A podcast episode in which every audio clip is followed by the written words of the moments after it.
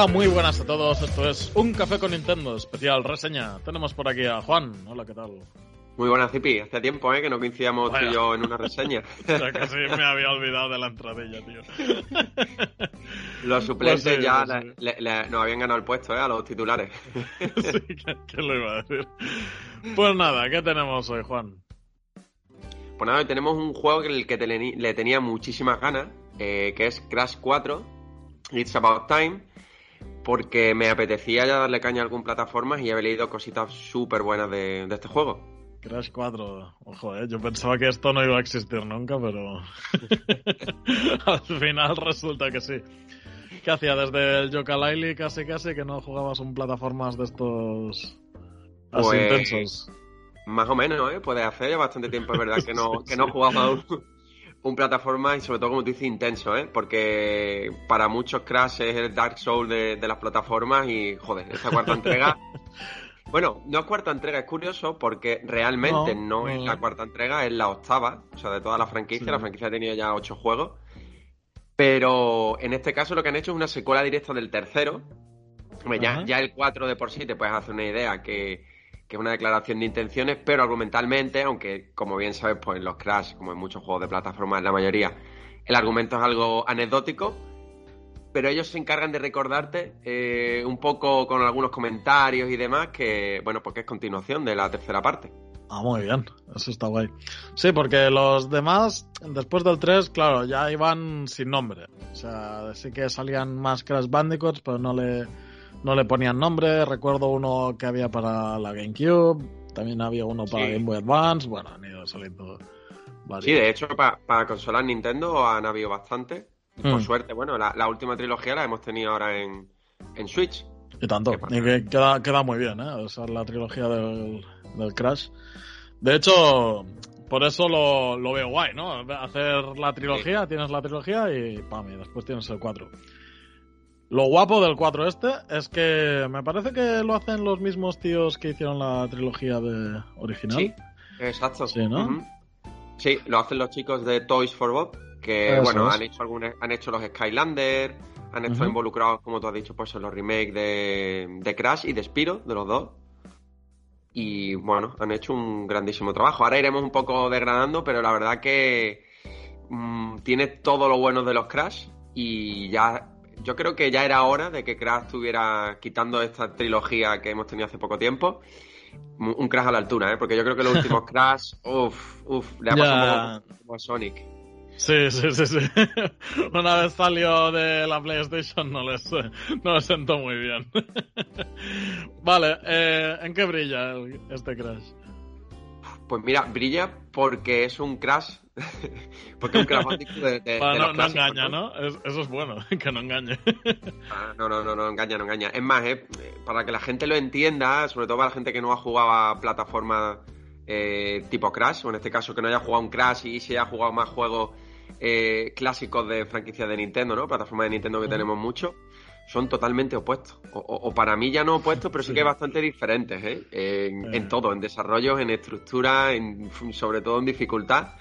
Más que nada porque las plataformas de Nintendo suelen ser unas plataformas cómodos, ¿no? Para, el jugador. Hmm. Que normalmente lo que hacen es exigirte, em, sobre todo una vez que ha acabado el juego. O, a la hora, ¿no? De, conseguir todos los coleccionables. Crash Bandicoot y en este caso Crash 4 es que es todo lo contrario. O sea, es una plataforma bastante incómodo. Suele ser una plataforma de partida bastante larga. No, no es el típico plataforma hmm. para partidas cortas. Y por tanto, la, apariencia engaña. No es el juego que le puedes comprar a, tu hijo o a tu sobrino para, que disfrute, ¿no? Porque la verdad que es un juego bastante exigente y bastante desesperante en, en bastantes puntos de, bueno, a lo largo del juego. Es que a mí, yo las plataformas del Mario lo, las veo como un puzzle, ¿no? Que tienes que saber cómo llegar al otro lado, tienes tu tiempo pausado para reflexionar y, tomar la decisión correcta. Los Crash Bandicoot dan la sensación de que están todo el rato agobiando, de que no tienes tiempo, que venga para adelante, que... y me da esa sensación de que es un poco ir, ir casi, casi probando. Sí, a ver, es el típico juego de ensayo y error. O sea, voy probando, aquí nada, eh, venga, en la siguiente lo intento. Sobre todo en la parte de bonificación, ¿no? Ellos tienen, aparte mm. del nivel, eh, esto es típico de la franquicia, tiene eso, esa zona de bonificación que, bueno, pues son básicamente donde te quieres tirar de los pelos, de los pelos, porque suele ser bastante complicado y ahí sí que se aplica mucho el ensayo y error de venga, prueba, este movimiento, este no el siguiente. Ahí, y no suelen restar vidas de normal, ¿no? En no, los no, no, Claro, y, en los coleccionables es mucho más exigente Crash Bandicoot que, las plataformas al uso de Nintendo. Aquí em, el, el coleccionable típico, que es el de romper todas las cajas, se, vuelve bastante jodido en muchos niveles. Aquí en el 4 supongo que pasará igual, ¿no? Sí, e, en ese sentido lo que tú dices, es bastante enfermizo. O sea, es uno de los juegos, yo creo que puede ser una franquicia, sobre todo la trilogía y, este, y esta entrega, que conseguir el 100% es un reto, pero con todas las letras. O sea, no, no es el. Bueno, es cuestión de tiempo, ¿no? Es cuestión de horas. No, no, es cuestión de, horas y de habilidad y de, y de controlar al personaje, de... La verdad que ahí sí que hay un reto bastante grande. Y es lo que tú decías, en temas de coleccionables, aquí digamos que cuando tú finalizas un nivel, te dan una serie de gemas, ¿vale? Entonces esas gemas, pues va dependiendo un poco de lo que tú has dicho, ¿no? Pues a lo mejor nos dan gemas por recolectar, pues, todas las frutas.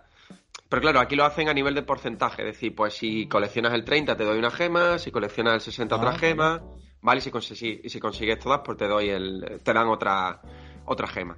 También, por ejemplo, eh, estas gemas te las pueden dar si rompes todas las cajas, que como tú has dicho.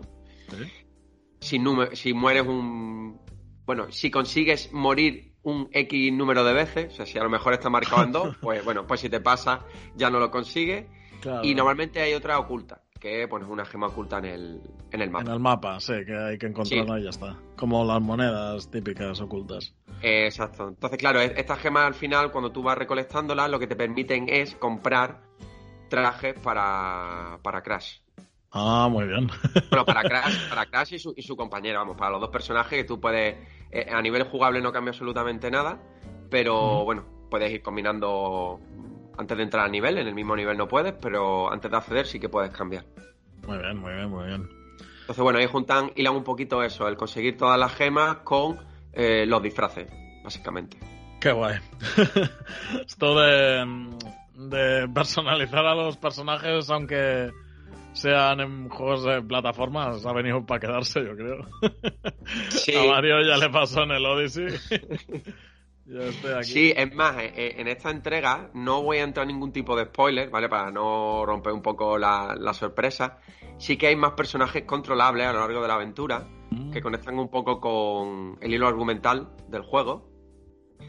Y ya te digo, sin, decir quiénes son, porque entonces pues perdería bastante la gracia. Sí que es verdad que eso le da un plus eh, de versatilidad, sobre todo a la hora de ofrecer, pues eso, bastantes propuestas porque los personajes sí que cambian ahí el set de movimiento. Es decir, por mm. ejemplo, em, uno, de, los personajes, por ejemplo, tiene un gancho, ¿no? Que nos permite romper cajas o, desplazarnos a distancia, a otras zonas, ¿vale? Te enganchas con el, con el gancho y entonces puedes moverte a otras zonas.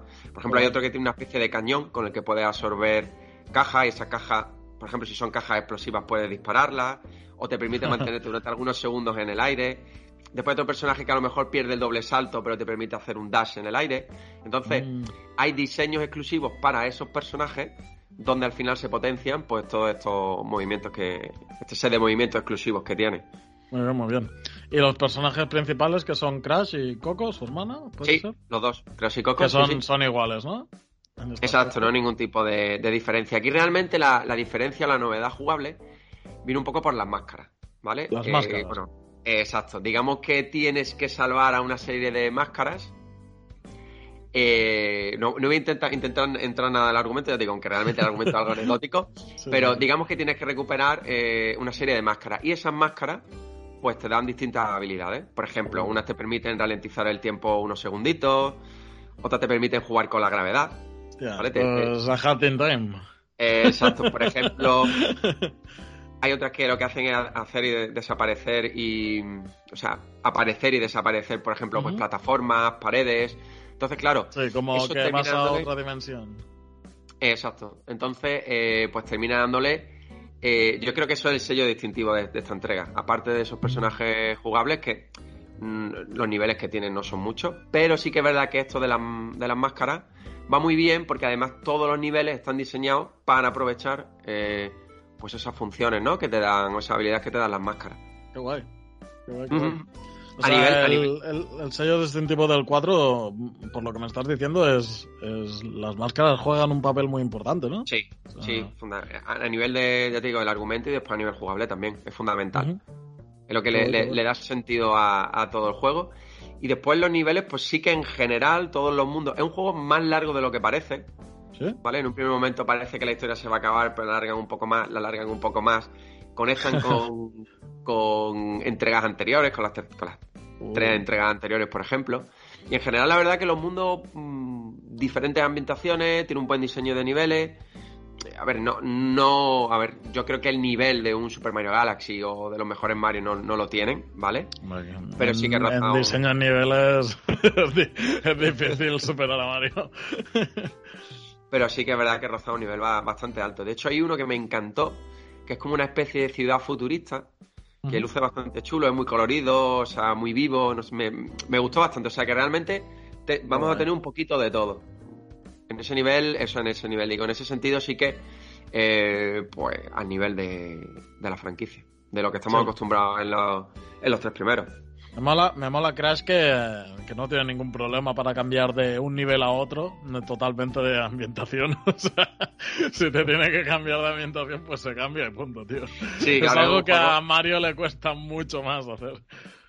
Exacto, aquí te cambian y te ponen mundos que no tienen absolutamente nada que ver uno con el otro, pero, pero el resultado final es, es bastante bueno, ¿eh? Bastante, bastante bueno. Y, y después, a- al margen de lo, del tema del diseño de niveles, un poco la, la dificultad, que es lo que he dicho antes. Que la gente que, que se enfrenta a Crash 4 tiene que saber muy bien qué es lo que, qué es lo que va a tener entre manos, porque mm, la verdad que desespera en bastantes momentos. Bastantes momentos. que lo has jugado en mayoría en portátil, supongo, ¿no? Sí, fundamentalmente en portátil. En portátil no luce tan bien como si lo hacen sobre mesa, pero vamos, es jugable perfectamente al 100%. Y el port, pues una maravilla. Yo creo que el port se puede poner en el podium de los grandes ports de, de Nintendo Switch, junto, por ejemplo, a The Witcher 3, ¿no? Que es uno de los que más siempre destacamos. Sí, el juego luce mm, genial. O sea, evidentemente si lo comparamos con sus hermanas mayores, pues va a haber diferencia, pero es uno de esos grandes ejemplos de cómo, de cómo hacer las cosas. Claro. Muy bien, tío. Eh, cómo- el hecho de que hayas jugado a un plataformas que parecen mucho más exigentes con los botones y todo esto, eh, puramente en portátil, da que pensar, ¿eh? O sea, eso, eso es que tiene que estar bastante bien apurado y bastante bien hecho el, el tema de, de, bueno, de los saltos de precisión y todo esto. Sí, bueno, a ver, aquí sí que es cierto que ahora cuando Crash salta, cosa que no pasaba en entrega anterior, o al menos en las tres primeras, eh, Crash al saltar se marca una especie de circulito debajo de él para que sepas dónde va a caer. Eso O sea, está muy nice. Eso es algo que siempre me ha des- tío. Sí. Exacto, es algo que siempre me ha desesperado de los Crash, te digo, sobre todo de, los- de los tres primeros. Ayuda un poco a la hora de, pues ese de handicap que había en, en la trilogía, Mm. pero yo no sé si es, mm, si es por mí, si es por, por la forma en presentarse el mundo, pero a mí esa, esa dificultad de apreciar lo que es la, ¿cómo te diría? El desplazamiento donde va a caer el personaje, en este caso Crash, no me pasa en Sí. otros juegos de Nintendo, por ejemplo, en tres dimensiones, y aquí me cuesta medir mucho las distancias. Es verdad que se soluciona con eso, pero, pero cuesta, ¿eh? A mí me ha costado en algunos momentos. Y, pero bueno, es cierto que con ese pequeño arreglo sí que ayuda bastante. Porque era una de las cosas que desesperaba. Sí. en- Me acuerdo uno de los niveles, no me acuerdo en qué crash era, que es el nivel del puente, que eso es desesperante. Sí, sí, hay, hay muchos así jodidillos. Y, y lo que decías, de que a veces cuesta medir las distancias, en, en ocasiones cuesta medirlas incluso porque eh, la propuesta jugable va variando mucho eh, eh, de un nivel a otro. A veces eh, la vista es es hacia adelante, ¿no? sí. Yendo del eje X al Z, como aquel que diría, a veces es del X al Y y a veces es al revés, del Z al X, o sea, es una cosa muy loca, para adelante, para atrás. Sí, aquí, pasa lo mismo, ¿no? Exacto, sí, aquí es exactamente igual. O sea, es muy respetuoso con la franquicia. Y, y claro, hay desplazamientos laterales, hay desplazamientos en profundidad, o sea, y van combinando en los mismos niveles mucho eso. Entonces, bueno, pues ahí está un poco también el, el que cueste a veces saberla y, medir esas profundidades. Pero bueno, en general ya te digo, el diseño de niveles es muy bueno, muy bueno, muy bueno. Y hay una cosita que hace que a mí no me termina de convencer, que es que cuando tú finalizas un nivel, digamos que puedes jugarlo en una especie de modo espejo, ¿vale? Por así decirlo, donde puedes conseguir más gemas, donde aplican una serie de filtros, pues imagínate como si le pusieran un filtro sepia, filtro tal, que eso no me ha ah. terminado de gustar. ¿No? No me ha terminado de convencer mucho.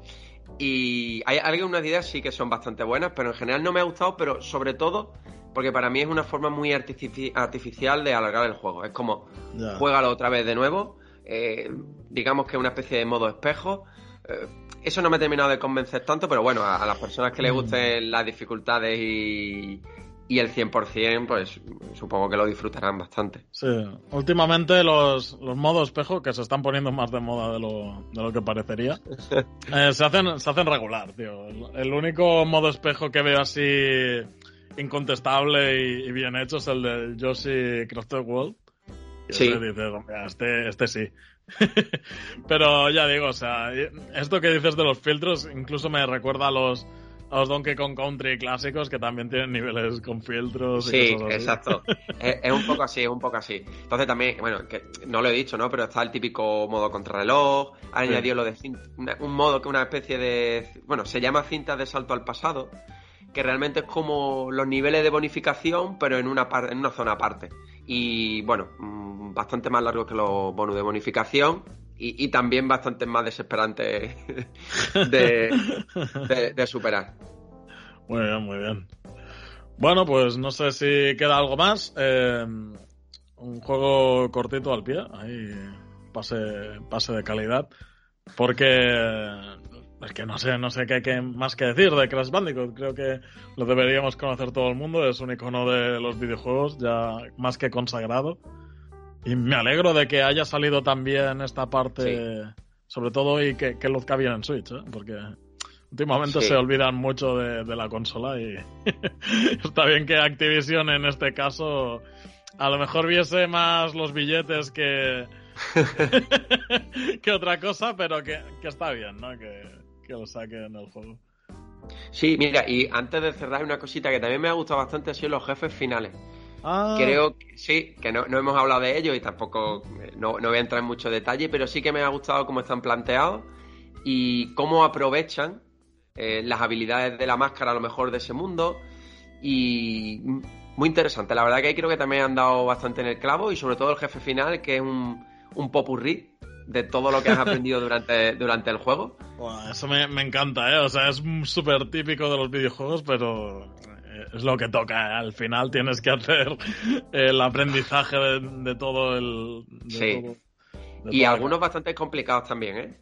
¿eh? Ya te digo, es que en general es un juego bastante difícil. Te dan la opción, que no lo he comentado, eh, de que tú, por ejemplo, cuando pierdas todas tus vidas, o empezar de nuevo desde el principio del inicio del nivel o como, los crash de siempre eh, exacto te dan esa opción e incluso cuando el juego ve que eres bastante torpe y que has repetido una zona bastantes veces eh, lo que hace es que te aparecen puntos de control donde antes no había ah muy bien es como ya te digo. Para ir pasito a pasito. Exacto. Veo que te está costando, te voy a echar una mano.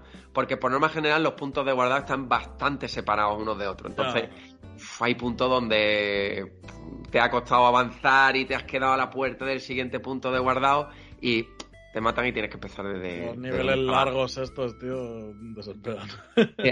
ya te digo, en general son todos niveles largos, ¿eh? No, no nos vamos a encontrar niveles cortitos, niveles cómodos y la línea de dificultad bastante bien llevada. Yo pensaba que la curva mm, no estaba tan bien dirigida, o sea, me, daba la sensación o recordaba que desde un primer momento ya el juego era difícil, pero rejugando de nuevo los niveles en ese modo espejo, o ¿no? en esa especie de modo insane, te das cuenta de que sí que está bastante bien llevado. O sea, Ah. empieza relativamente fácil y a medida, verdad, que ya vas avanzando en los niveles, ya se va poniendo la cosa bastante más complicada. Sí, o sea que lo recordabas que era chungo siempre y después Sí, resulta que no, que al principio era más fácil. eso está bien, ¿eh? O sea, eso es que lleva la curva bastante bien. Ya, hecho. Claro, o, o- a lo mejor que ya era un hombre curtido en mil batallas y ya, claro, tienes la técnica y todo cogido y te parece más fácil de, de lo que realmente es. Pero bueno, muy, muy bien llevado también la dificultad del juego. Vale, perfecto, pues joder, me dejas con los dientes largos porque la trilogía del Insane Trilogy sí la, sí la tengo. y el eh, tener el 4 también estaría muy bien. De hecho, de hecho una cosa buena del- de la trilogía de, bueno, la del la de Crash original en Switch Sí, sí. es que es uno de los pocos juegos que tengo yo que no se ha actualizado. O sea que la versión 1.0 está bien y, y está esa. ¿Sabes? Y no se ha actualizado. O sea. Para lo bueno y para lo malo, ¿eh? Es- Aquí el problema quizás con la cuarta entrega es que la tirada física parece ser que no ha sido muy abundante. Entonces no, no existe la facilidad como si está con la, con la trilogía, que a día de hoy la encuentras y, y bastante barata. Este concretamente no, no baja de precio. O sea, hay poquito stock y, y a un precio, bueno, pues, no, no, no- a ver, no voy a decir bastante alto, pero sí que es verdad que no, no, no conseguimos que baje. Entonces, bueno, yo pillé una ofertilla así de casualidad, pero aún así yo creo que Lo los 50 lanzaste. euros que. Sí, los 50 euros que vale, yo creo que lo merece la pena para quien busque un plataforma que sea un reto. Muy bien, Juan. Pues me, me voy a quedar con la reseña esta apuntada para escuchármela otro día y, y ver si me lo pillo o no. Pero, pero me he quedado ahí, ahí, ¿eh? La verdad. Yo lo recomiendo, ¿eh? Ya te digo, yo a quien le gusten las plataformas y, y tenga ganas de jugar uno hasta que llegue algún importante de Nintendo, es una buenísima opción. Uf, aún, aún queda para eso. Sí, sí. Sí, aún queda por eso. Muy bien, Juan. Pues nada, eh, vamos a dejar el podcast por aquí. Eh, recordamos, amigos, familia, eh, tenéis el- la caja de iBox para comentar. Eh, últimamente comentáis bastante, eso mola. No, no tenemos mucho feedback, pero que a veces no, no, no hay mucho que comentar. Y en el Telegram ahí sí que se, se llevan todas las batallas. Ahí sí, ahí sí. Hombre, el feedback siempre pues nos ayuda a los comentarios, ¿no? A, no sé, a saber que hay gente detrás que nos escucha, que sabemos que lo hay y nos anima mucho. A nosotros cualquier comentario nos hace muchísima ilusión, así que O sea, mucho, mucho, mucho. os animo. Muy bien, Juan. Pues nada, a ver si nos vemos pronto en otra reseña. Eh, Pues sí. tiempo que no grabábamos, pero espero Seguro, que, seguro que sí, porque le estoy dando a No More Hero 3 y supongo que Hostia. más pronto que tarde tendremos reseña tuya tengo, tengo ganas eh, de hablar de No More Heroes 3 porque... bueno, va. Ya, ya hablaremos, ya. Ya, ya, ya le daremos caña. Sí. Bueno, hippie. Nos vemos. Venga, un abrazo, hasta luego.